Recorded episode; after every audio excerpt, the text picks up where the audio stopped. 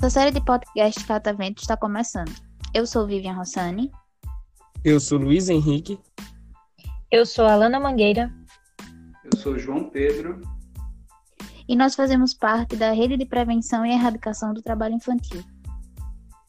Você sabia por que o catavento é o símbolo da campanha contra o trabalho infantil no Brasil?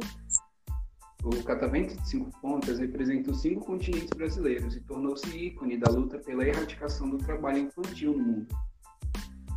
Ele significa movimento, sinergia e articulação de ações permanentes contra o trabalho infantil. Traz ainda o sentido lúdico de alegria e deve estar presente na vida das crianças. Além disso, para nós, ele tem uma representação ainda maior nesse período de pandemia.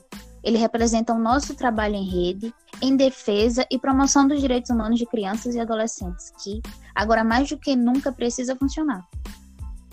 E falando nisso, o slogan da campanha do 12 de junho desse ano é: Agora, mais do que nunca, protejam crianças e adolescentes do trabalho infantil.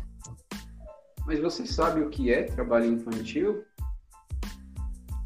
Trabalho infantil é toda forma de trabalho realizado por crianças e adolescentes. Ele viola a infância, o desenvolvimento e priva diariamente meninos e meninas de usufruírem os seus direitos. E quem são essas crianças e adolescentes? Bom, os dados estatísticos nos mostram que são crianças e adolescentes negras, representando mais de 62% da mão de obra precoce no país. Porém, quando se trata do trabalho infantil doméstico, esse índice aumenta para 73%, sendo mais de 94% desses meninas. Elas ainda pertencem a famílias de menor poder aquisitivo, ou seja, o trabalho infantil no Brasil tem cor, gênero e classe social.